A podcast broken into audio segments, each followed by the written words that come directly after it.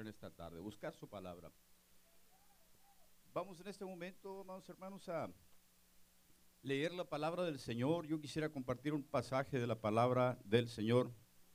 Para con usted que se encuentra en el, la carta del apóstol Pablo a los Efesios, por allá en el capítulo primero, versículo 18 al 21. Esto estábamos viendo un poquito de esto por la mañana y entonces uh, quisiera uh, ahondar un poquito, abundar un poco en lo que esto significa para nosotros.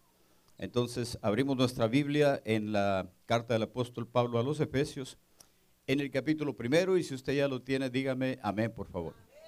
Uh, le faltan algunos poquitos. Bueno, pues gracias a Dios que usted está aquí en esta tarde y también saludamos a las personas que nos ven a través de internet porque siempre es un privilegio saber que salimos más allá de estas cuatro paredes y que llegamos a diferentes países, diferentes lugares, uh, y algunas personas ya uh, son conocidos, vamos así a decir, ¿verdad? Porque aparte somos hermanos y están en la fe y están este, escuchando la palabra, pero ya se dejan uh, conocer por nosotros, nosotros los conocemos, ellos nos conocen eh, por su nombre, lo que hacen. Y les saludamos en este momento en el nombre de nuestro Señor Jesús. Y pues bien, vamos a leer la palabra de Dios para nosotros, que se encuentra, como le había dicho, en uh, Efesios capítulo primero, versículos 18 al 21. Uh, vamos así a leerlo, lo hacemos en el nombre del Padre, del Hijo y del Espíritu Santo. Lea conmigo, por favor, dice Efesios 1:18, alumbrando los ojos de vuestro entendimiento, para que sepáis cuál es la esperanza a que Él os ha llamado y cuáles las riquezas de la gloria de su herencia en los santos y cuál la supereminente grandeza de su poder para con nosotros, los que creemos según la operación del poder de su fuerza, la cual operó en Cristo, resucitándole de los muertos y sentándole a su diestra en los lugares celestiales sobre todo principado y autoridad y poder y señorío, dice la palabra del Señor. Esto es lo que hace Dios cuando nos pone a usted y a mí uh, sobre estas uh, autoridades que anteriormente había. El Señor le quitó las llaves a Satanás y las entregó a nosotros, le quitó la autoridad y las entregó a nosotros. Amén. Sobre todo principado y autoridad y poder y señorío y sobre todo nombre que se nombra no solo en este siglo, sino también en el venidero. Esto es aquí, allá, en el más allá y en todos lados. Y le damos gracias al Señor por esta preciosa palabra y pedimos que Dios hable a nuestras vidas. Padre, te damos gracias en esta tarde por esta tu palabra. Pedimos pues, Señor, que hoy hables a nuestros corazones en el nombre de nuestro Señor Jesús. Ponemos en tus manos esta, este mensaje sabiendo, Señor, que tu palabra es bendita. El solo leerla trae bendición a nuestra vida. El solo leerla nos deja este, esta paz, esta, este gozo, pero sabemos que puedes añadir bendición a esta palabra al revelarla a nuestra mente, a nuestro corazón, a nuestro espíritu, y que podamos entenderla. Hemos de entender esta palabra, Señor, para poder ir adelante en el propósito que tú tienes para con nosotros. Así, mi Padre, yo te pido que nos reveles esta palabra a nuestros corazones en el nombre poderoso de nuestro Señor Jesús. Y la honra y la gloria es para ti, Señor, hoy y siempre y por siempre. Amén y amén. Y ocupamos nuestros lugares en esta tarde y pues como ya le digo, uh, me da gusto de saludarle. Bien, quiero hablarle un poquito de lo que hace uh, uh, Cristo Jesús en nuestras vidas. Si usted ha estado viniendo a la escuela dominical por las mañanas, se habrá dado cuenta de que hemos estado llevando el estudio del patriarca Job. Y realmente eh, en ocasiones es un libro que muchas personas, a mí me lo han dicho, no lo han podido entender, o tal vez no les gusta leerlo porque viene mucho sufrimiento, viene mucho, uh, muchas palabras en las cuales uh, los amigos tratan de acusar a Job en las cuales Job se trata de justificar.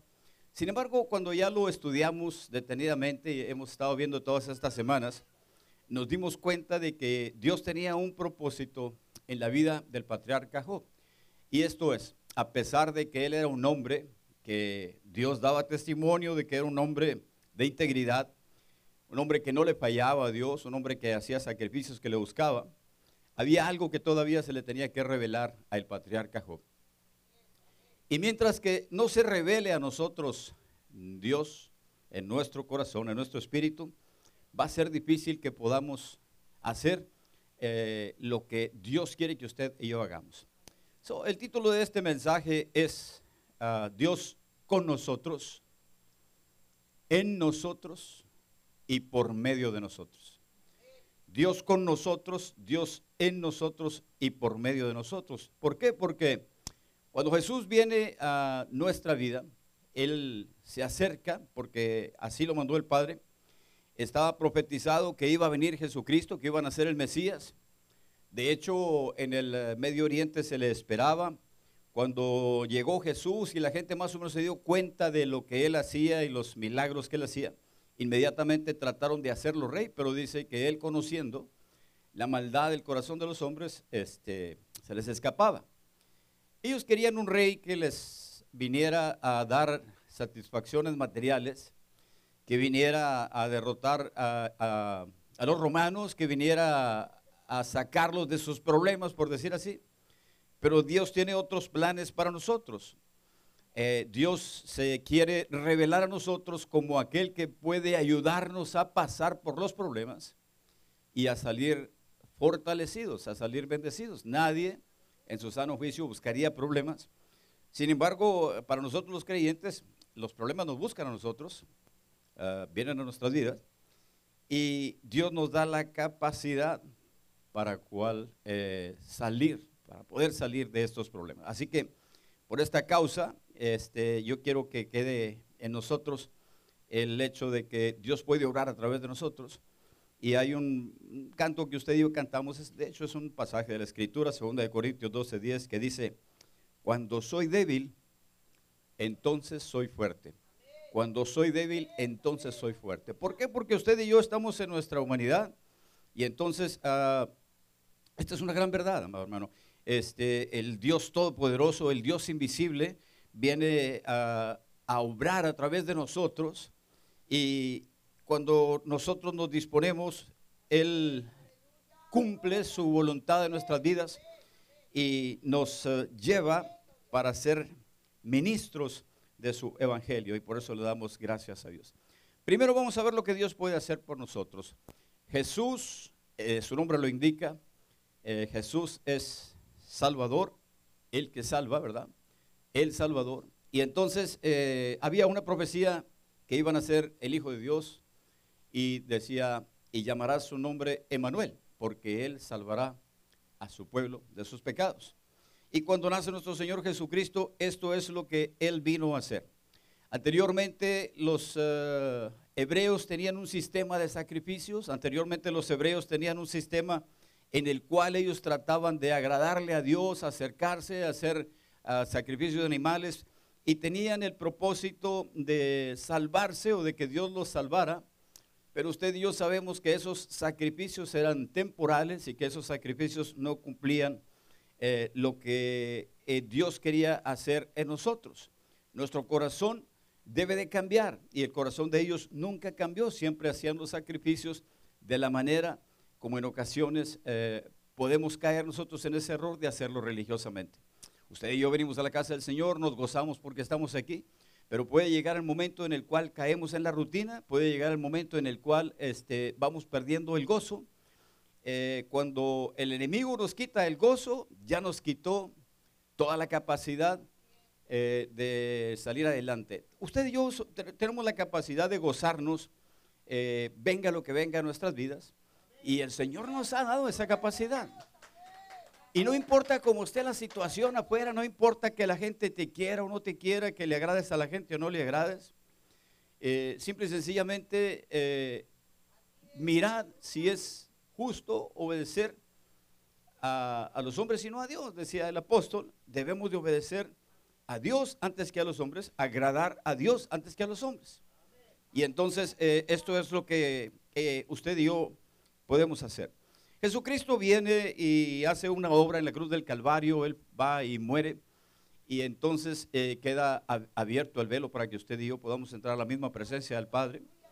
Y entonces le damos gracias a Dios porque anteriormente usted y yo tal vez este, buscábamos este, acercarnos a, a Dios de la manera como lo hacían los antiguos y pretendían acercarse con un ah, sacrificio más grande y traían un animal más grande o, hacían ah, sacrificios más continuos, pero nada de esto agradaba a Dios. Dios había dicho que se tenía que hacer el sacrificio, pero como un tipo del sacrificio perfecto que iba a venir. Y por eso nosotros conocemos a Jesús como el Cordero de Dios que quita el pecado del mundo. Y cuando nace Jesucristo, Él sabe que viene a este mundo para morir por mis pecados y por sus pecados. Y Él eh, se arma de valor y va a la cruz del Calvario. Y cuando Él va a la cruz del Calvario, simple y sencillamente, este, nuestro Señor nos salva. Eh, eh, ya no hay nada que alguien le pueda poner. Usted, le, damos gracias a Dios. Usted viene a este lugar, usted sabe que usted es salvo por la obra que hizo Jesucristo en la cruz del Calvario. Algunas personas no lo pueden entender así, algunas personas no lo pueden recibir, pero es la palabra de Dios. ¿sí?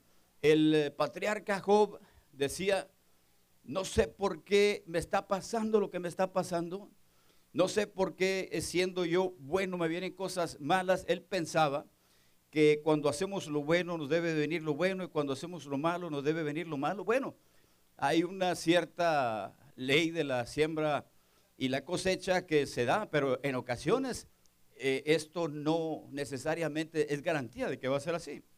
Y entonces el patriarca está pasando por momentos difíciles y cuando está cuestionando a Dios, entonces Dios lo, lo, enfrenta con su, ah, vamos a decir, limitación en su mente. Y le dice, ¿estabas tú ahí cuando yo eh, eh, formé la tierra? ¿Quién, me enseñó a colgar la tierra sobre nada? ¿Quién eh, hizo que las aves emigraran hacia, hacia el sur? ¿Quién les enseñó a hacer sus nidos, a construir sus nidos? Y entonces la respuesta de, Job simple y sencillamente es, pues no, en realidad él no supo de la creación de Dios, no conoció de la creación de Dios. Y si no conocía de su creación, menos puede conocer de su mente de su corazón, de sus planes. Y Dios tiene planes para usted y para mí, los cuales nos sobrepasan, los cuales por más que nosotros nos esforcemos, estudiemos, no vamos a entender todo lo que Dios tiene para nosotros. Dios tiene pensamientos de bien y no de mal para nosotros. Amén. Y entonces viene nuestro Señor Jesús, da su vida por usted y por mí. Y entonces Él nos salvó. Cuando Él muere y con poder resucita al tercer día, y ahí podemos ver el poder de Dios para salvarnos. Y él ah, simple y sencillamente, nadie puede añadir a, a, la obra que hizo Jesús para tratar de decirnos que debemos de ser salvos. Si usted va a un lugar y le dicen, bueno, pero no te creas que nada más porque Jesús murió ya eres salvo, ahora tienes que vender estas revistas o tienes que este, ah, eh, prender estas veladoras o también tienes que acercarte a estos monitos o también, y, comienzan a decirle, bueno, eh, ahí ya sabemos que estas personas están hablando eh, este, tradiciones de hombres y no están hablando la palabra del Señor. El sacrificio de nuestro Señor Jesús fue todo suficiente y Él nos puede salvar. Eso es lo primero que hace el Señor por nosotros. Nos salva del pecado, nos salva del mundo, nos salva del yo, del yo, ¿verdad? Este, el primer enemigo de nosotros somos nosotros mismos y viene y nos salva el Señor y del diablo y nos salva de la muerte y nos salva del sepulcro. Porque aunque nuestro cuerpo esté tres metros bajo tierra, cuando nuestro Señor Jesús diga nuestro nombre, usted y yo resucitamos y le vamos a ver. Es la palabra del Señor. Y tenemos una promesa hermosa. Él puede librarnos. Por allá en el Antiguo Testamento había unos amigos de Daniel que cuando estaban en una tierra extraña y se dieron cuenta de que adoraban a Jehová, a Dios Padre, y trataron de hacerlos callar y trataron de, que adoraran a la imagen que habían levantado, a una estatua, y ellos se negaron. Y entonces eh, le, le, dijeron que había una ley que si no adoraban a la imagen, que si no adoraban al mundo, que si no adoraban a lo establecido por el mundo, entonces ellos iban a ser echados en un horno de fuego. Y ellos dijeron, bueno, este, pues eh, sabe, oh Dios, que no, no vamos a adorar la imagen. Sabemos que nuestro Dios puede librarnos. Y si no, sabe, oh Dios, que no adoraremos a la imagen. Y entonces aquí está, aquí está lo que eh, está en nuestras vidas. Dios puede librarnos. Dios puede cerrar las bocas de nuestros enemigos. Dios apaga eh, la violencia de, los hombres que están en contra de nosotros. Pero eh, no todo el tiempo, tal vez Dios decida librarnos. En ocasiones nosotros pensamos, bueno, si yo me entrego a Dios, si fuera una garantía de que al entregarte a Dios ya no vas a pasar por problemas, créame que esta iglesia estaría llena. Y todas las iglesias estarían llenas, pero estarían llenas de personas egoístas, estarían llenas de personas que están tratando de salir de sus problemas. Simple y sencillamente, Dios puede librarnos y lo necesitamos, eh, pero Dios decide cuándo dejarnos pasar por el fuego, cuándo dejarnos pasar por el fuego, y hay un propósito para eso, y Él se va a glorificar en ese momento. No importa, no importa, ¿verdad? Este, uh, lo que Dios quiere es ver nuestra fidelidad aún en los momentos de dificultad. El patriarca Job estuvo pasando por lo más difícil, pero él se mantuvo fiel a Dios y él hablaba a pesar de que los, que lo rodeaban, aún su esposa, aún este, sus amigos, mejores amigos, este, hablaban y le decían, este, ya aborrece a Dios o, o maldice a Dios y muérete, pero él se mantuvo firme, si cuestionaba por qué estaba pasando, sin embargo, llega un momento en el que ya el Señor lo libra. Esto es, ya sea que intervenga o no, entonces este, Él es nuestro Dios. Él es nuestro Dios. Él puede sostenernos en pie, dice Romanos 14, 4, que Él puede sostenernos, dice, ah, no juzguemos a nadie, porque eh, algunas personas tienen una manera de pensar, otras personas tienen otra manera de pensar, pero ¿quiénes somos nosotros para juzgar al siervo ajeno? Dice, porque poderoso es su Dios para hacerlo estar firme en cualquier momento. Entonces, simple y sencillamente, de esta manera, Dios puede hacernos estar firmes a nosotros. Y usted y yo debemos de llegar a, poder decir lo que dijo Elías allá en el Antiguo Testamento. Jehová, Dios de Israel, en cuya presencia estoy, y de, de, su palabra, dijo Elías, les digo que por mi palabra no va a llover por tres años y medio. Y así fue, no llovió por tres años y medio y después oró nuevamente por su oración y entonces eh, volvió a llover. Así que le damos gracias a Dios. Él puede guardarnos de, tropezar. En Cristo Jesús somos guardados. Este, ningún ladrón puede robar lo que el Señor ha hecho en, en nosotros. Lo que Dios nos ha dado, simple y sencillamente, nadie nos lo puede quitar. Nadie nos lo puede quitar. Por eso tenemos que usar el yelmo de nuestra, de nuestra salvación. La armadura del creyente incluye ponerte el yelmo, el yelmo de la salvación, porque si el enemigo te lo llega a convencer de que no eres salvo, ya te habrá quitado toda la, toda, toda, la armadura. Así que le damos gracias a Dios, pues Él siempre está con nosotros. Él puede saciarnos, Él puede saciarnos. Este, bueno, ¿qué tesoro tenemos aquí? Poderoso es Dios para que abunde en nosotros toda gracia a fin de que teniendo todas las cosas, todo lo suficiente, yo le preguntaría, ¿es así con usted? ¿Está usted saciado? ¿Está usted eh, lleno del Señor, de la gracia del Señor? Somos bendecidos cada vez que nosotros este, estamos eh, eh, acercándonos al Señor, no importa lo que esté pasando, no importa cómo estén las cosas afuera. Este es un momento muy difícil la situación económica eh, del mundo este, está amenazando con un desastre como no recordamos, como ah, desde la Gran Depresión se habla de que vamos a entrar tal vez en, una de las recesiones más difíciles que hemos tenido en los últimos años. Este, se está tratando de ocultar esto. Sin embargo, nosotros no confiamos en, en el hombre. Y como hemos dicho en otras ocasiones, aunque el mundo esté en crisis, nosotros estamos en Cristo. No importa lo que pase, el Señor nos puede guardar, Él nos puede saciar, tenemos un, tesoro. Y simple y sencillamente este, Él es poderoso para resucitarnos. En el momento en que usted y yo tengamos que partir a la presencia del Padre, simple y sencillamente, eh, Él puede hacer que esto, este cuerpo mortal, se vista de inmortalidad. Es un misterio.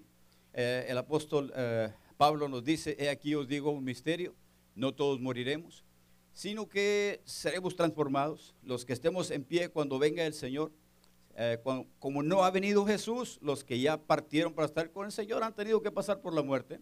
Sin embargo, el misterio que dice el apóstol Pablo, no todos moriremos, sino que seremos transformados. En un momento, a la final trompeta, eh, en un abrir y cerrar de ojos, vamos a ser transformados y esto corruptible se va a vestir de incorruptible y esto mortal se va a vestir de inmortalidad. Y entonces usted y yo podemos tener la seguridad de que cuando el Señor venga por nosotros o cuando el Señor nos llame a su presencia, simple y sencillamente eh, vamos a ser revestidos de, inmortalidad. ¿Qué cambio? Este, cualquiera de nosotros este, en su sano juicio eh, cambiaría 10 cuerpos como el que tenemos por uno como el que nos va a dar el Señor. Cuando tenemos 20 años, 25 años, 30 años, este, nos sentimos, ah, este, como le dijera Superman, nos sentimos como que no va a pasar nada, como que nadie nos puede detener. Uh, estábamos escuchando a un predicador que decía, cuando yo tenía 20, andaba en mis 20, dirigía nueve cultos en el día, este, y salía y este, iba para, de viaje y andaba este, predicando y evangelizando. Dice, pero ahora ya unos cuantos años después, me doy cuenta de que ya las cosas ya no son igual. A veces me levanto de mi cama y me levanto encorvadito y a veces voy caminando despacito. Y entonces nos damos cuenta de que este cuerpo que nosotros pensábamos que siempre no nos iba a fallar y que siempre nos iba a sostener, comienza a entrar en crisis. Pero qué promesa que el Señor tiene para nosotros un cuerpo mucho mejor.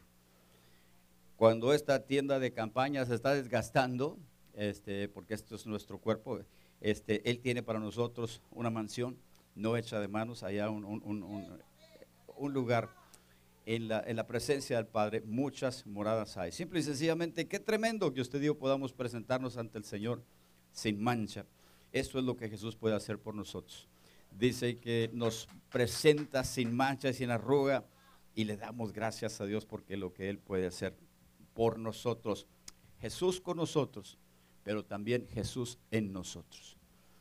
Eh, nuestro Señor eh, Jesús, este, cuando iba a partir, dice, este, les conviene que yo me vaya porque viene otro consolador, el Espíritu Santo, el cual va a ser es Dios en nosotros, ¿verdad? Y entonces simple y sencillamente, eh, cuando el apóstol Pablo le escribe a los Efesios en, el capítulo 3, versículo 17 al 20, les dice, ¿no sabéis que vuestro cuerpo es el templo de Dios? y que Dios mora en vosotros. Entonces Cristo morando en nosotros por su Espíritu en el hombre interior debe ser el poder que obra en nosotros como la sabia obra en la rama. Esto es que Dios nos cambió la naturaleza. El Señor hizo posible que usted y yo ahora seamos llamados hijos de Dios, ahora somos diferentes. Éramos esclavos de nuestras pasiones, éramos esclavos del enemigo. Eh, no teníamos otro remedio que correr a donde se nos invitaba porque simple y sencillamente estábamos en esa, eh, ¿cómo le dijera? En esa esclavitud. Eh, platicaba con mi esposa cuando fue el día de ayer, estábamos hablando y se estaba acordando un poquito de, pues, cómo era yo en el pasado, ¿verdad? Y dice que, pues, este, algunas personas, algunos creyentes se permiten ciertas cosas de su pasado y, este, y, ella les ha dicho, pero es que imagínate si mi esposo se tomara una copita, ¿verdad? Nada más, que porque algunas personas así lo hacen. Y le digo yo, no, Dios me guarde, donde me tomo una copa, yo creo ya no me hallan. Este, aunque le digo, te voy a decir la verdad, este, yo me quedé con esa idea. Simple y sencillamente cuando yo me entregué al Señor, yo tenía esa debilidad, esa era mi debilidad. Sin embargo, cuando yo me entregué al Señor, el Señor me libertó el Señor me quitó aquella, aquella dependencia del alcohol que yo tenía y me dio una naturaleza nueva. ¿Y cómo se lo explico? Bueno, simple y sencillamente, cuando nosotros tenemos nuestra vieja naturaleza, este, hay una ley que nos atrae, es una ley. El apóstol Pablo cuando está escribiendo a los romanos en el capítulo 7 dice, eh, yo me deleito con las cosas de Dios, este, eh, apruebo con mi mente que las cosas de Dios son buenas Dice, pero veo dentro de mí otro hombre, ¿verdad? Que ah, me lleva eh, cautivo al pecado. Y entonces dice, miserable de mí, ¿quién me librará de este cuerpo de muerte? Es una ley, es como la ley de la gravedad. Usted tiene aquí algo, eh, cualquier cosa que sea, vamos a decir, esto que está por aquí, y entonces usted este, lo suelta y la ley de la gravedad lo lleva hasta el suelo. Es una ley. De la misma manera, cuando nosotros estábamos en, en, la naturaleza vieja, estábamos esclavos de la ley del pecado y cuando se nos ofrecía el pecado, pasaba lo que pasó con este. Caíamos y no había fuerza en nosotros. Y de una o de otra manera, ¿por qué? Porque la ley de la gravedad te atrae, porque la ley del pecado te atrae. Eh, el Señor dijo, produzca la tierra hierba verde y la tierra está llena de hierba verde. Tú limpias la tierra de hierba verde, eh, viene una llovinita y vas a ver que ahí está la, hierba otra vez, porque es una ley, porque el Señor lo habló, porque el Señor lo dijo. Entonces la ley del pecado se enseñoreaba de nosotros, pero cuando nuestro Señor Jesús vino a morar en nosotros y Él nos dio esta nueva naturaleza, ya no vivo yo, dice el apóstol Pablo, ahora vive Cristo en mí. Ahora ya no tenemos esa esclavitud. Simple y sencillamente se nos ha dado una nueva naturaleza. Y le decía yo a mi esposa, mira, yo te aseguro, yo te aseguro que si, que si alguien viene y, este, y me ofrece ahorita, Dios me está escuchando, yo no tengo ni la más mínima tentación, no, no creo que yo vaya a caer en eso ya. Sin embargo, sí llegué a pasar este, cuando dejé por mis fuerzas de tomar, y lo hice ah, por 10 años no era como que no tenía fuerza de voluntad, tenía fuerza de voluntad, 10 años sin tomar. Pero en una ocasión, este, pues andas ahí cansado, andas ahí, andábamos, ah, recuerdo que andábamos allá en el rancho y, este, y andábamos por ahí los amigos y me decían, pues tómate una, hombre. No, no, no, yo ya no tomo. Oh, que no sé, y tómate una, y tómate una. Y bueno, eh, ya más que por otra cosa, por la sed, bueno, pues dame una. Este, después de 10 años de haber dejado de tomar, este, simple y sencillamente ah, caí. Y, este, y todo es que me tomé una y al rato dije, bueno, pues ya me tomaré una de cuando en cuando y al rato ya andaba, hasta que llegué al punto de que ya compraba mi este, anforita y me la guardaba en, mi, en mi chaqueta o algo. Y entonces este, en eso conocimos del Señor, en eso nos ah, salvó el Señor y gracias a Dios el Señor quitó aquella, aquella esclavitud.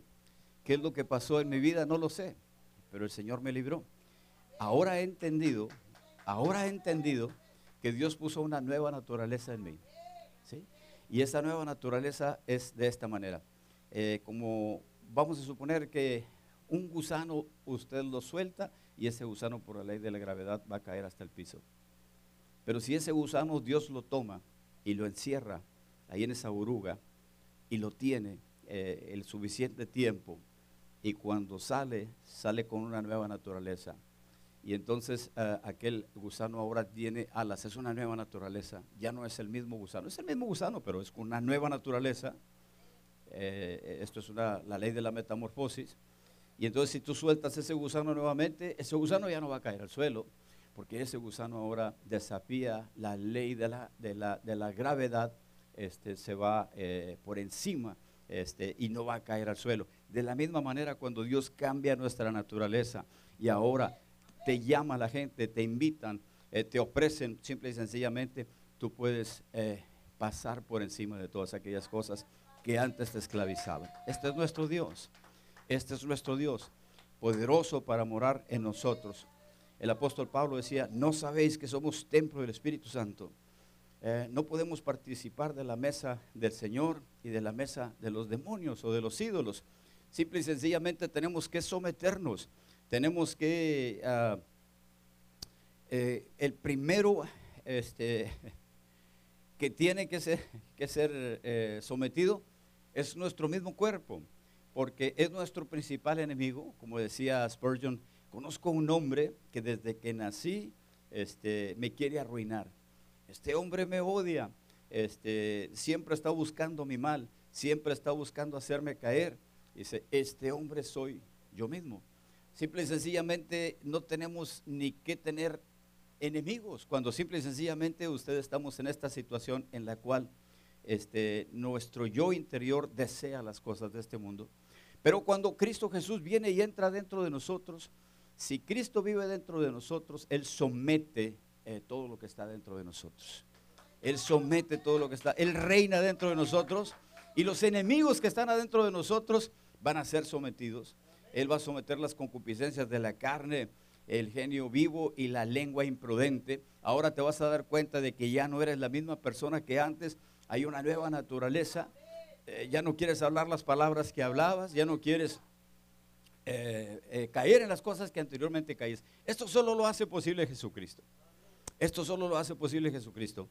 Y necesitamos que estar firmes mientras que Él esté en nosotros, nosotros en Él y Él en nosotros, entonces Él nos va a fortalecer. Lo dice este, segunda de Timoteo 4:17.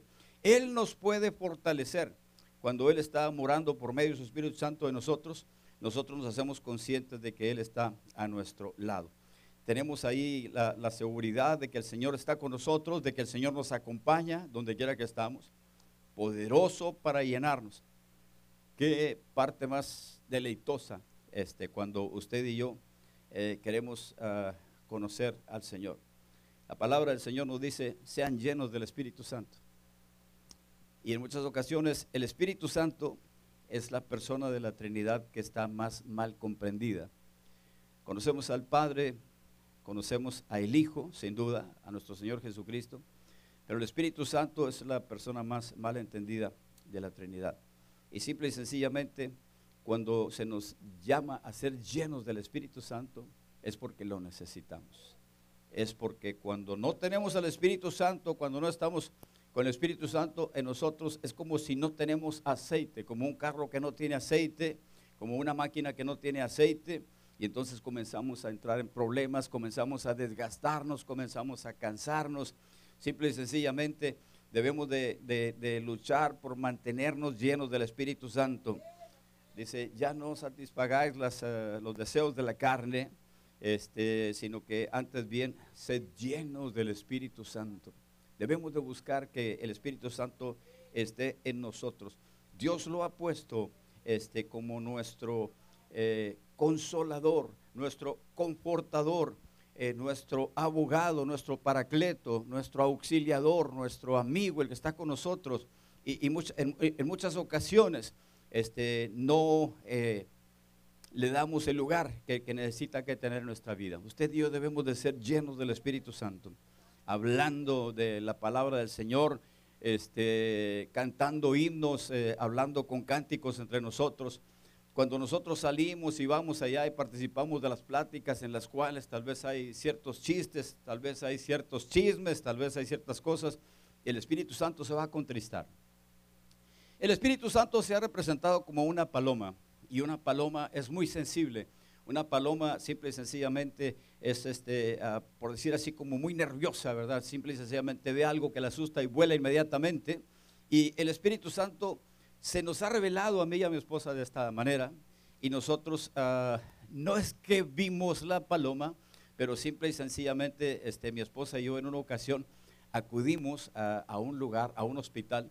Había una persona que estaba enfermo y como le estaba yo diciendo por ahí en la mañana, este, Dios nos pasó por muchas situaciones de dificultad, pero así fue pasado el patriarca Job. Y cuando todos pensaban que él estaba mal, sin duda que es pecador, sin duda que este hombre está mal, llegó un momento en el cual Dios reprendió a los amigos que estaban juzgando al patriarca y les dice, este, ahora mi siervo Job va a orar por ustedes. Y si él no ora por ustedes, no les va a ser quitado su pecado. Y ahí podemos ver nosotros que en ocasiones el Señor eh, nos tiene que pasar por un proceso de refinamiento, de poda, de quebrantamiento, para que seamos perfeccionados, para que podamos este, llevar más fruto. Nuestro Señor Jesucristo dijo, yo soy la vid y ustedes son los pámpanos, el que permanece en mí llevará fruto, porque separados de mí nada podéis hacer. Aquel árbol que lleve fruto, este, aquel árbol que no lleve fruto, será cortado y echado al fuego, dice. Pero aquel que lleve eh, fruto, mi Padre lo podará para que lleve más fruto. Y a veces duele la poda. A veces no entendemos por qué hay que podar un, un árbol. Me decía mi hermano Tinoco que sembró un limón y que ya ahorita juntó tres botes de limones. Y, este, y le digo, pues oiga, mi hermano, me están hacer una limonada. Pero lo que se hace cuando, cuando da este, el, el, primer fruto, dicen que si lo cortas, si lo podas y no lo dejas que dé, que el otro año va a cargar más. Y esto es lo que hace el Señor con nosotros. Esta es una, una cierta ley que el labrador sabe. Y entonces, eh, cuando nosotros eh, hemos pasado por ciertos momentos, eh, el Señor nos, nos usa, nos lleva. Yo recuerdo que fuimos a orar por esta persona que estaba enfermo y prácticamente este hombre estaba desahuciado porque uh, él eh, tenía unas úlceras, ¿no es cierto?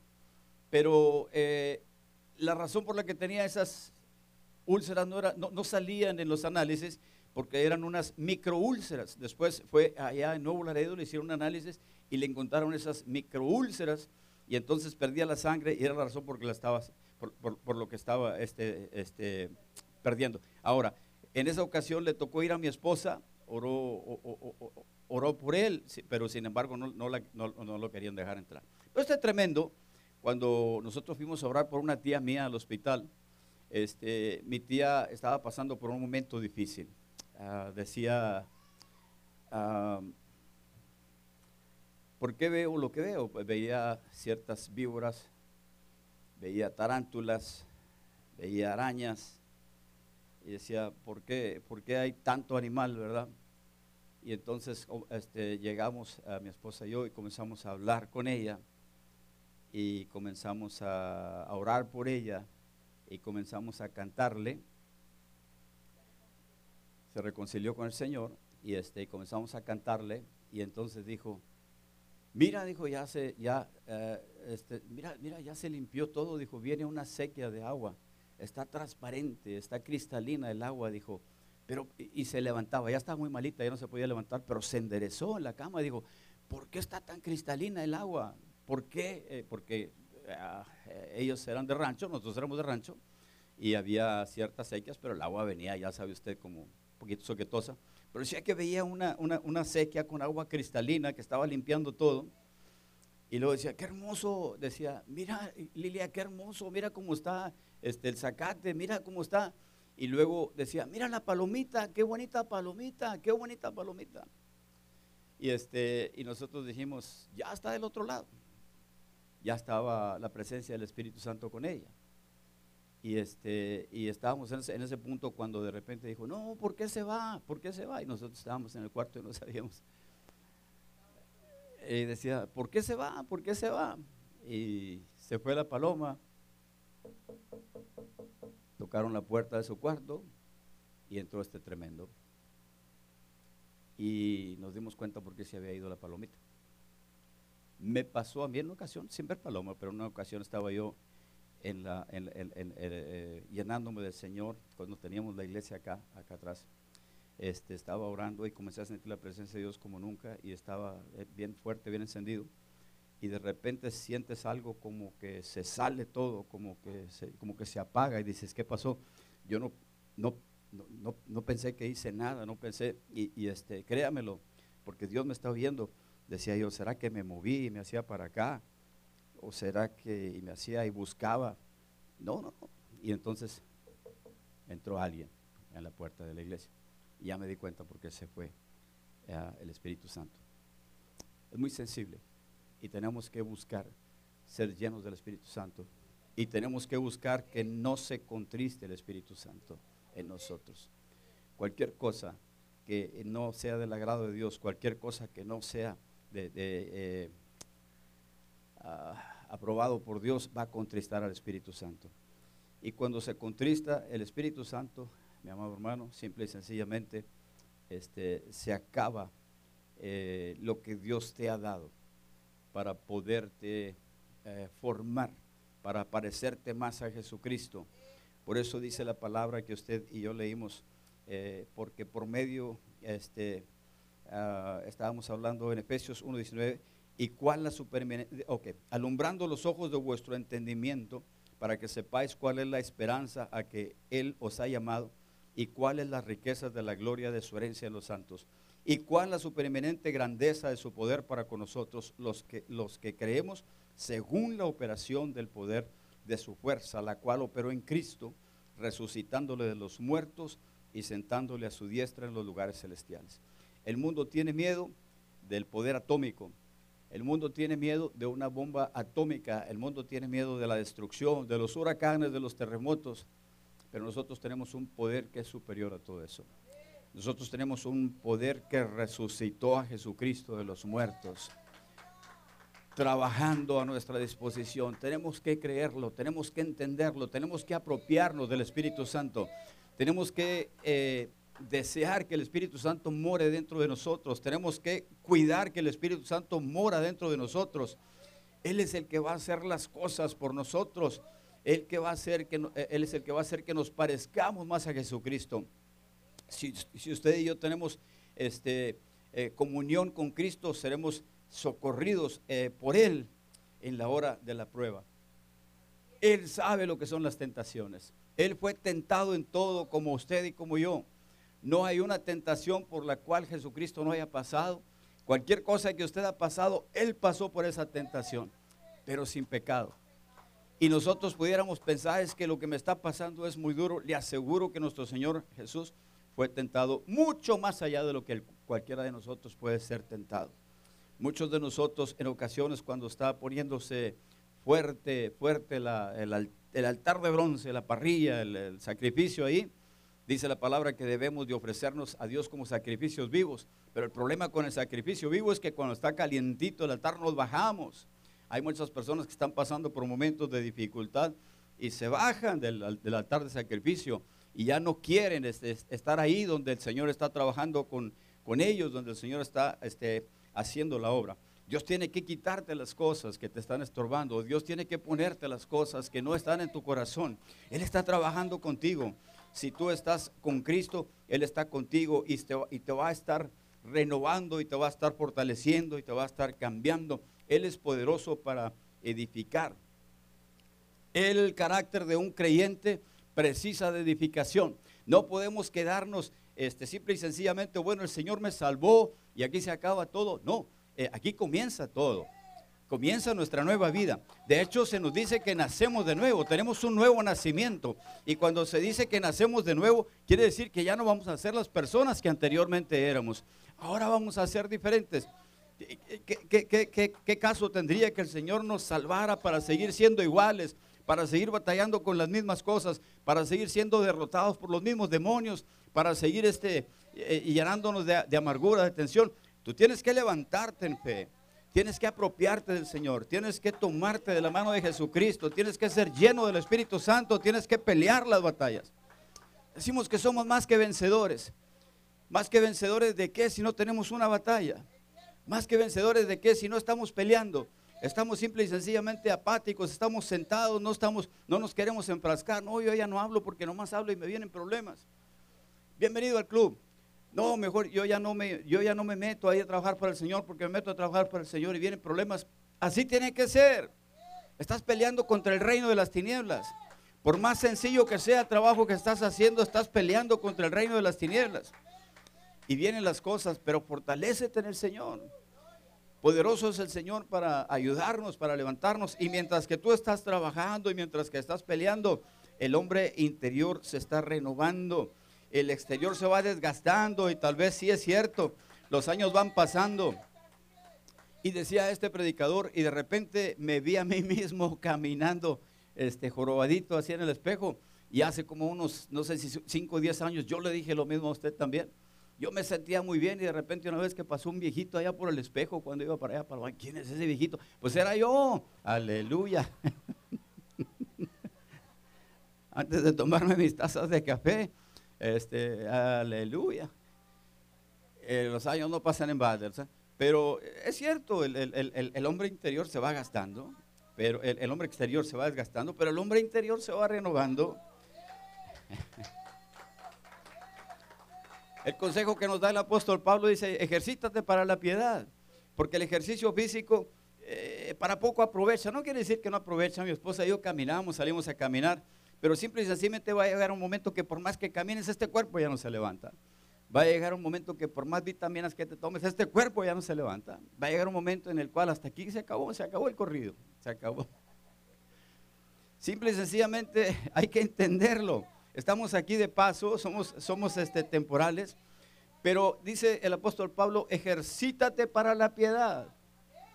Ejercítate para la piedad, porque cuando vienen estas cosas y, y entonces tú estás tomándote del Señor y estás peleándole, el hombre interior se va fortaleciendo, se va creciendo, se va renovando, se parece más a Jesucristo, al carácter de nuestro Señor Jesús. Y eso es lo que Dios quiere hacer en nosotros.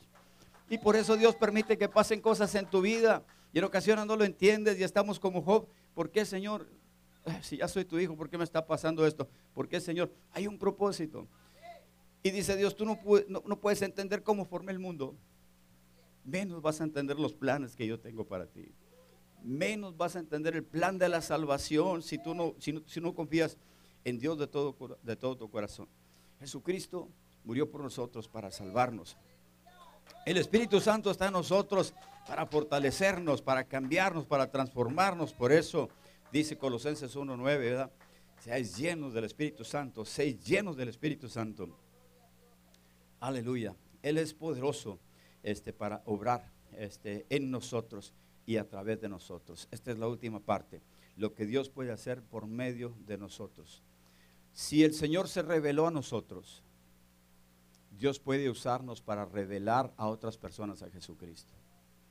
Escúcheme, si el Señor se reveló a nosotros, Dios puede usar nuestras vidas para llevar la revelación de Jesucristo a otras personas. De hecho, lo debemos de hacer. Uh, él, eh, otras personas tienen que verlo, otras personas no lo van a ver. Hay muchas personas que si no vamos a hablarles de Cristo, no van a conocer a Cristo. Hay muchas personas que no van a leer este libro. Hay muchas personas que ah, la única Biblia que van a leer tal vez es tu testimonio, tu persona.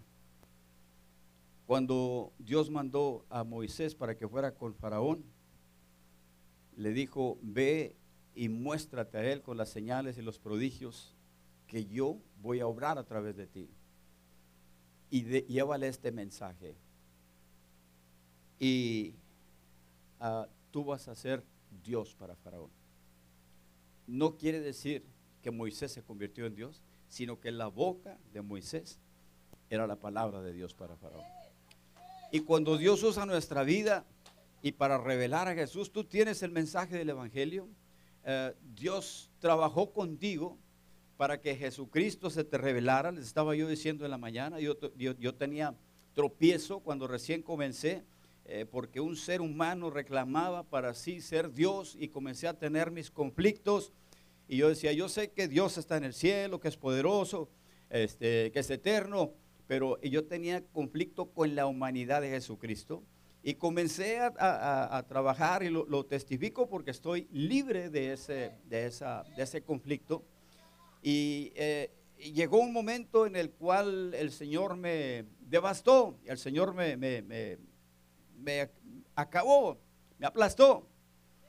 Y estaba ahí tirado en el, en, el, en el, piso, le decía una mañana, y yo quería que no estuviera el piso para humillarme más abajo, estaba con la boca pegada ahí a la alfombra.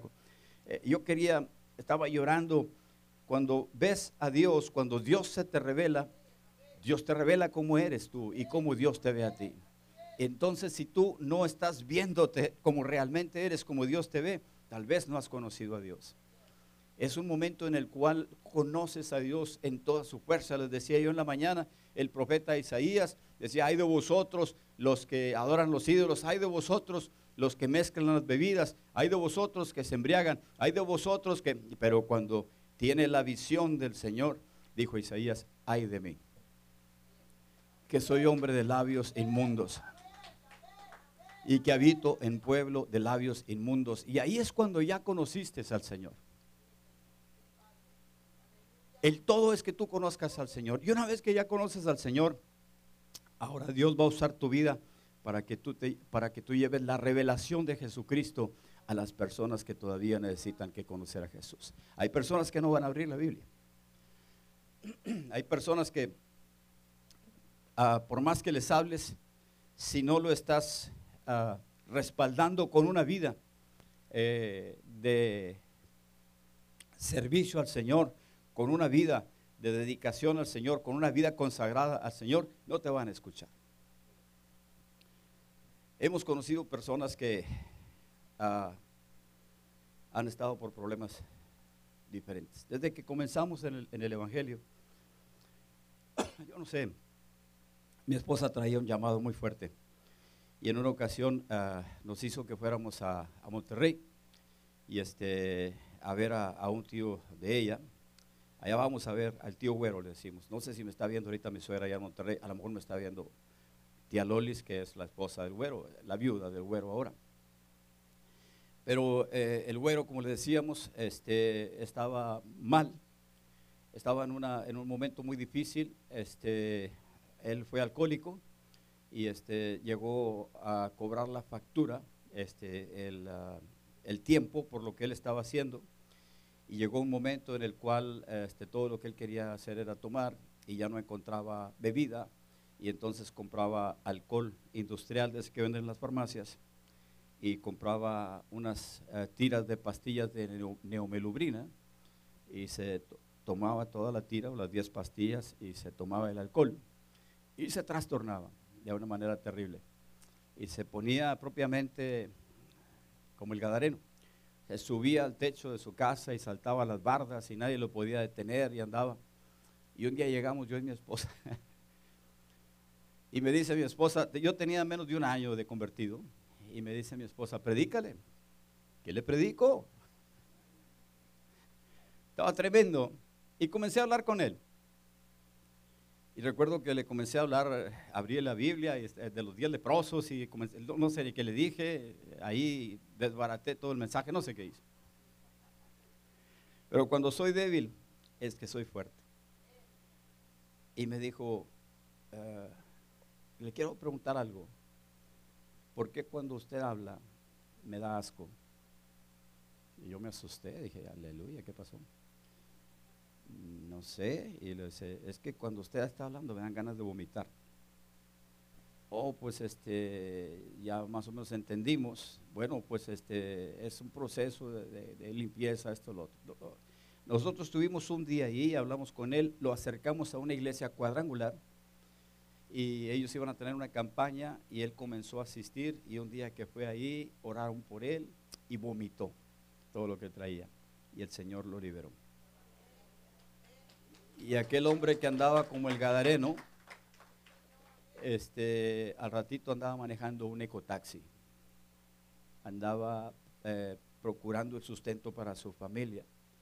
Tal vez le hubiéramos podido haber ayudado con 10 dólares, 20 dólares, 100 dólares, 200 dólares pero la ayuda que le dio el Señor, él compró su taxi, lo manejó y andaba manejando, se lo compraron los hijos y de ahí sacaba el sustento y vivió muchos años más, hasta que la vida que había llevado, este, finalmente, este, él murió a una temprana edad, vamos a decir, este, no, no estaba tan viejo.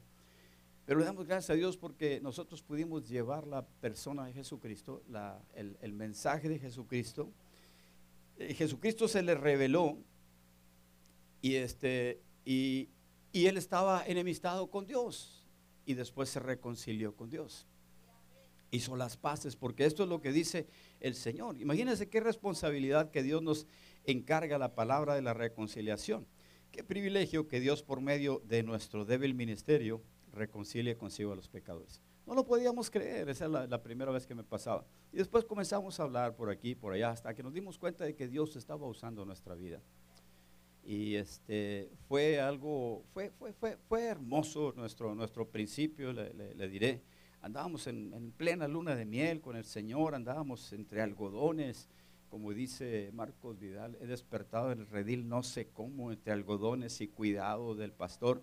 Este, el Señor tenía cuidado de nosotros, el Señor nos, nos este, respaldaba, el Señor este, nos, nos enviaba y a donde quiera que nos mandaban, orábamos por las personas y sanaban.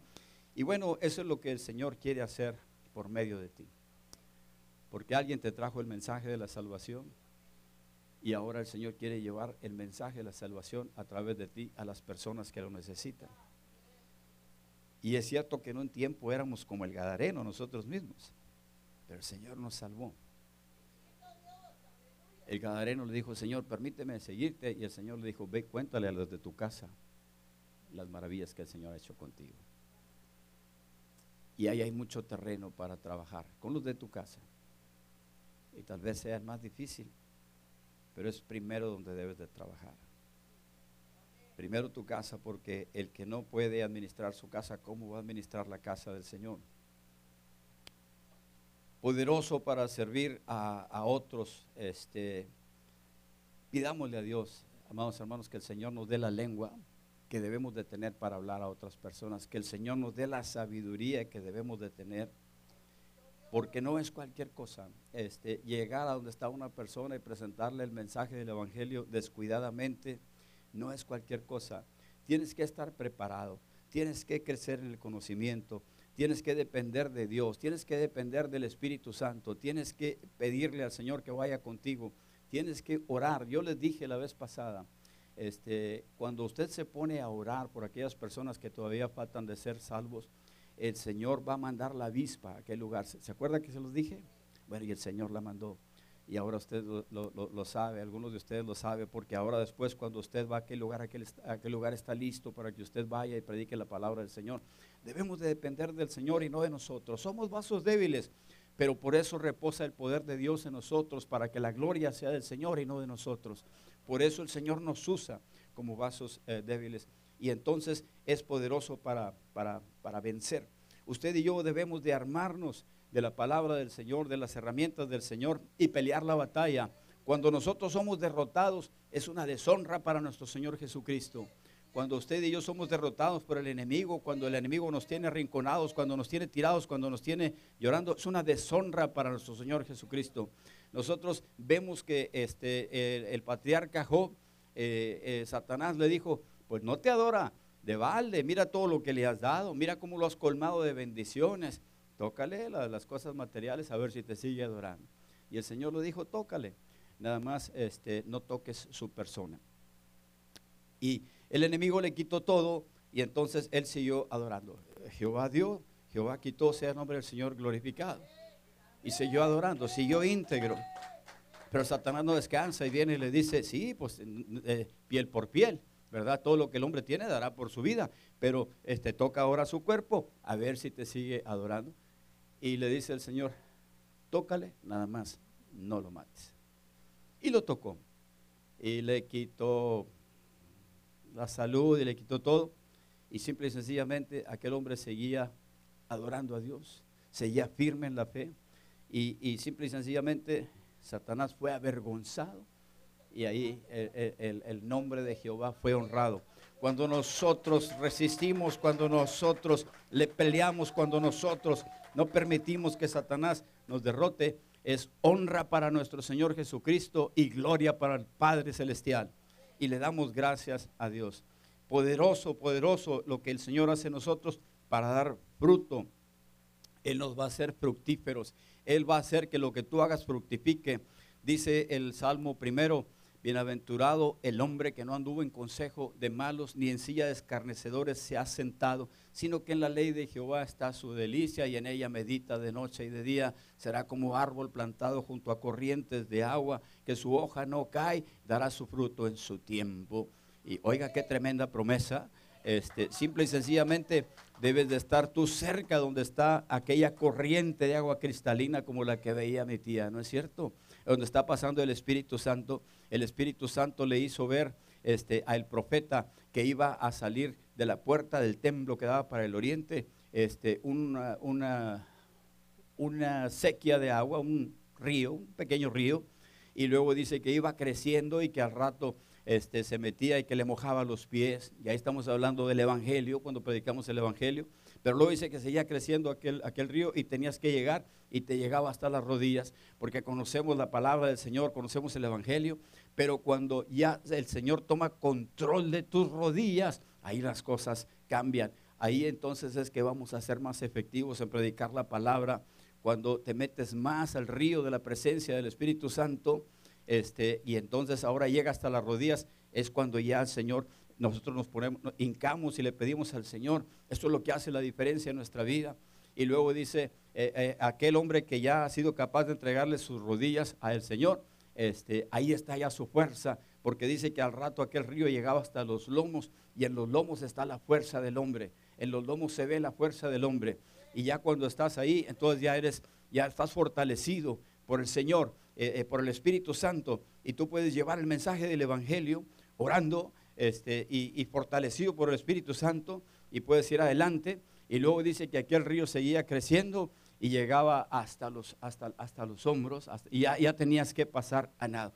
Y esta es la plenitud del Espíritu Santo. Esto es la plenitud del Espíritu Santo.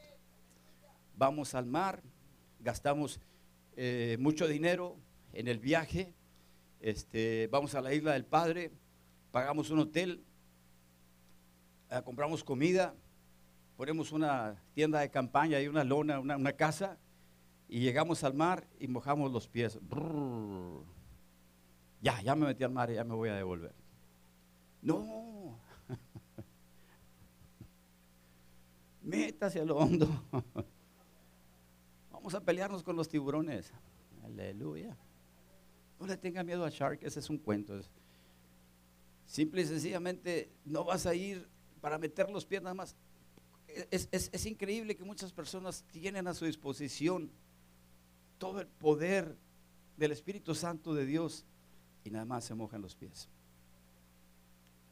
Y nunca llegan a las rodillas. Nunca van a tener fuerza en sus lomos. Menos van a tener la plenitud del Espíritu Santo. La palabra del Señor dice, sed llenos del Espíritu Santo. Sed llenos del Espíritu Santo. Cuando nosotros andemos con el Señor, el Señor nos va a hacer fructíferos. Imagínate ese río, aquella, aquel lugar que estaba desierto, dice el, profeta que aquel lugar que estaba desierto comenzó a ser llenado por agua y al rato era un valle fértil y estaba lleno. Eso es lo que hace la palabra del Señor. Esto es lo que puede hacer Dios a través de ti. Aquella casa que está en ruina, aquella casa que está en problemas, aquella casa que está en enfermedad, aquella casa que está... Tú puedes llevar el mensaje de la palabra de Dios y como pasó con el tío de mi esposa, así va a pasar con aquella. Promesa de Dios. Así va a pasar con aquella persona a la que tú le lleves. Es promesa de Dios. Si tú vas armado, si tú vas con la palabra, si tú vas ungido, si tú estás orando, si, tú llevas la presencia del Espíritu Santo, tú suelta el mensaje, suelta la semilla. El, el, sembrador salió a sembrar y sembró aquí, sembró allá y sembró allá. Parte cayó en, aquí, parte cayó en otra tierra, pero parte cayó en buena tierra y dio a, a 30, 60 y a 100 por uno. Aleluya. El Señor nos va a hacer fructíferos. Jesucristo es la vid, nosotros los pámpanos. Pero Jesús necesita los pámpanos. La vid necesita los pámpanos para poder producir el fruto. Y el Señor Jesús cuenta con nosotros para que ese fruto se dé en los lugares. Somos colaboradores con el Señor eh, eh, y, somos coherederos con Cristo Jesús. Y tenemos que llevar este, este, ese mensaje. Jesucristo necesita su pueblo. Jesucristo no vino a buscar seguidores. Jesucristo vino a buscar obreros. Jesucristo llegó a la ciudad de Jerusalén y lloró por ella. Y todos los que llegaron estaban bien contentos. Aquí están los parientes, aquí está papá. Ah, y Jesucristo estaba llorando. ¿Y por qué estaba llorando Jesús? Porque dice, si supieras al menos, le dice a la ciudad, lo que es para tu paz mas este, no es tu tiempo todavía, todavía no es tu tiempo. Si, tú, si supieras al menos lo que es para tu paz, ¿cuál, es, era lo que era para su paz? El Mesías, Jesucristo. esperaban al Mesías, vino el Mesías, a los suyos vino y los suyos no le conocieron. Y hay muchas personas que necesitas que llevarles el mensaje porque eso es lo que va a hacer el cambio en, aquella casa. Eso es lo que va a llevar la paz. vas a tener problemas, vas a tener problemas, vas a tener conflictos, vas a tener conflictos. Te va a atacar el enemigo, te va a atacar el enemigo. Aquí no estamos engañando a nadie, es cierto. Pero va contigo uno que es más poderoso. Va contigo uno que es más poderoso. Si Dios es conmigo, ¿quién contra mí?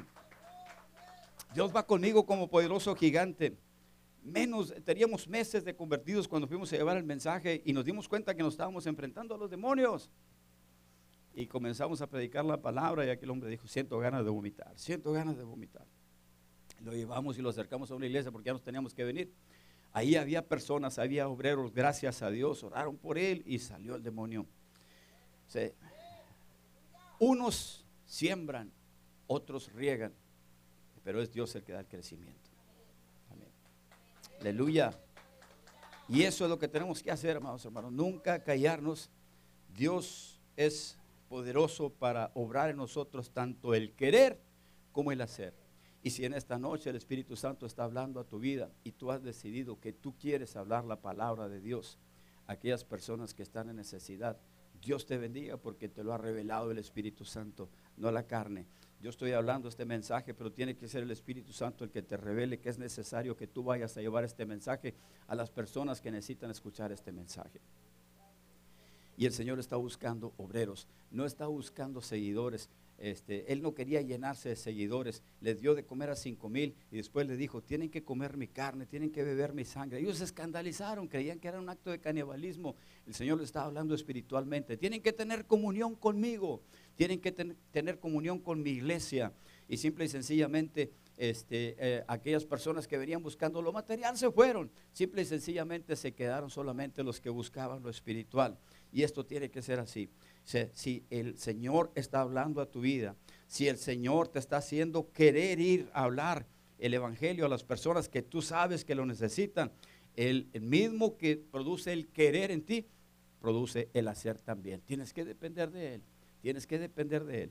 Y entonces yo te voy a invitar para que en esta noche te pongas de pie y quiero orar por ti y quiero orar porque este mensaje, por algo el Señor lo envió y nosotros nunca sabemos quién va a venir, quién no va a venir.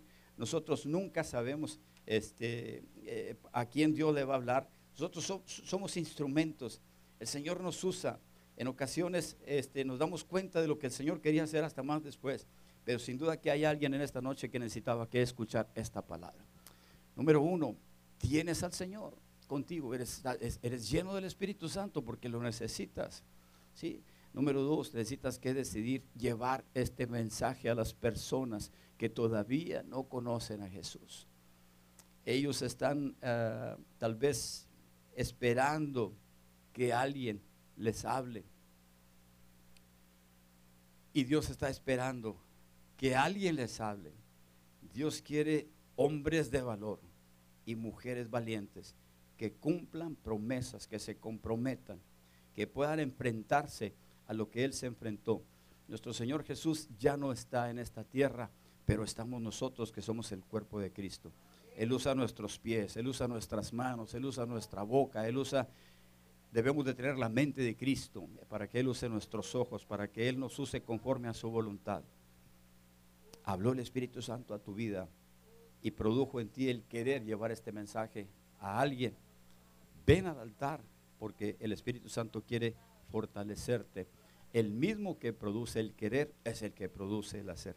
Ven al altar. En el altar suceden cosas que la mayoría de nosotros no nos explicamos. Lo digo, en el altar suceden cosas que nosotros no podemos entender, no podemos explicar, pero que pasan. Es el poder de Dios moviéndose en este lugar. Mi pastor decía por algo, dice, venid al altar, levanten las manos, postres en el altar, levantando las manos porque aquí envía Jehová bendición, porque aquí envía, aquí envía Jehová vida eterna. Entonces ven al altar en esta noche porque el Señor quiere usar tu vida para llevar este mensaje del Evangelio. Hay personas que si tú no les hablas, nunca van a abrir su Biblia. No te engañes. Podrás regalarles una Biblia, podrás, podrás darles trataditos, pero estas personas, eh, los tratados los tiran. Estas personas la Biblia no la leen, se les empolva, se les entelaraña. Tú necesitas que tratar si, si quieres venir. Gracias a Dios. Bien, la honra y la gloria para el Señor. El Señor nos puede usar. El Señor nos puede usar. Ah, bien, amados hermanos, este, gracias a Dios por lo que el Señor ha hecho. Sé que no queremos que se nos haga muy tarde, pero quiero decirle algo. Tenemos por aquí un mensaje que nos llega a través de internet. Nuestros hermanos Mari y Tony Andrade están pidiendo oración por los niños de ellos, Sebastián y Santiago. Siguen muy malitos de vómito y fiebre y entonces este, queremos orar por ellos. Este, todavía no salimos del aire y le damos eh, gracias a Dios. Nuestra hermana Rosalina Cifuentes uh, dice por ahí, bendiciones mis amados hermanos. Sigo con el gozo del Señor y hoy le dedico todo el día al Rey de Reyes. Bendiciones al pueblo de Dios y pastores Abelardo y Magdalena Peña desde Piedras Negras, Coahuila. Dios le bendiga a mi hermana Rosalina y le damos gracias a Dios. Esperamos que su mamá está mejor. Hemos estado orando por su mamá y este, esperamos que su mamá está mejor. Y a hermana Rosalina, usted que está en Piedras Negras, ayúdenos a orar. Vamos a orar por unos eh, una pareja de aquí de nuestra iglesia, son uh, Mari y Tony Andrade. Sus niños están malitos, tienen uh, vómito y tienen fiebre. Lo de la ciudadanía, perdón, de mi esposa, nos tocó por ahí un varón este, muy noble, pero luego nos lo quitaron este, y pensamos nosotros que ya le iba a tocar algo y luego vino una mujer que era la más dura de todas y nos pusimos a orar y una persona me estaba tratando de distraer, nos pusimos a orar ahí y este y el Señor eh, me dio una palabra, mi esposa llevaba, había aprendido las preguntas, había aprendido pues en inglés. Este, y, eh, pero ella no fluye en el inglés y entonces el examen lo hacen en inglés y entonces yo orando y entonces el Señor me dio un pasaje donde abrí mi Biblia decía, estaban todos atónitos porque les oían hablar en su propia lengua. Y yo dije, ya lo hicimos. entonces le hizo el examen a mi esposa, aquella persona, y comenzó a contestarle todo en inglés. Y se dio cuenta, ella le dijo, no hablas el inglés, ¿verdad? Le dijo, pues estaba estudiando, pero todavía me falta. Dijo, bueno, dile a tus hijas que te enseñen, dile a tu esposo que te enseñen. Este, y le pasó la ciudadanía. Y era la más difícil, era la más dura. La gracia del Señor puede hacerlo ahora. Entonces vamos a orar en este momento, Padre. Ponemos en tus manos este caso. Nuestra hermana Goyita, Señor, va a ir a estar ahí en San Antonio el día de mañana. Y pedimos, Dios, desde ya, porque pongas gracias a Dios. Gracias a Dios. Bien, amados hermanos, entonces en este momento vamos a pasar a despedirnos. Este, qué bueno que usted pudo este, estar todo, todo, todo este, le sacrificó este tiempo al Señor. Mire, yo le voy a decir esto, cuando nosotros le damos al Señor un par de horas, dos, tres, cuatro, lo que le demos, luego el Señor nos bendice toda la semana. Eso está comprobadísimo. ¿eh? Cuando le damos un poco de lo que tenemos al Señor, el Señor bendice nuestras finanzas. Cuando le damos un poco de nuestro tiempo al Señor, el, Señor bendice nuestro tiempo. Y qué bueno que usted estuvo aquí. Este, y gracias al Señor. Eh, en la semana pasada estuvimos este, efectuando una boda aquí en este lugar. Casamos a nuestra hermana Areli, nuestro hermano Juan Carlos, y este, este, había gozo y estábamos con ellos gozándonos. Pero hoy este, estamos con la familia Morgado porque están este, con el dolor eh, que nuestro hermano Eric Morgado perdió a su padre el día de hoy por la mañana, a las, uh, me parece que es seis y media, 6.45. Y este, sabemos el dolor que está en su corazón porque hemos pasado por eso. Estuvimos orando para que el Señor le levantara, le quitaron el respirador artificial, pensaron que inmediatamente iba a, a fallecer, pero estuvo este, un buen rato, un buen tiempo estuvieron ahí con él y el, Señor hizo un milagro al llevarlos a ellos con bien allá. Y, este, y este, entonces ahorita estamos con ellos y estamos orando por ellos también para que el Señor los fortalezca. Hemos estado orando y vamos a seguir orando. Vamos a orar por esa necesidad y nos despedimos. Aleluya, gracias. Y en este momento nos despedimos de, de este lugar, pero no de la presencia del Señor. El Señor va con nosotros. La paz de Cristo para usted. De la mano a su hermano. De la mano a su hermano. Dígale, la paz de Cristo es para ti. Sí, hermano.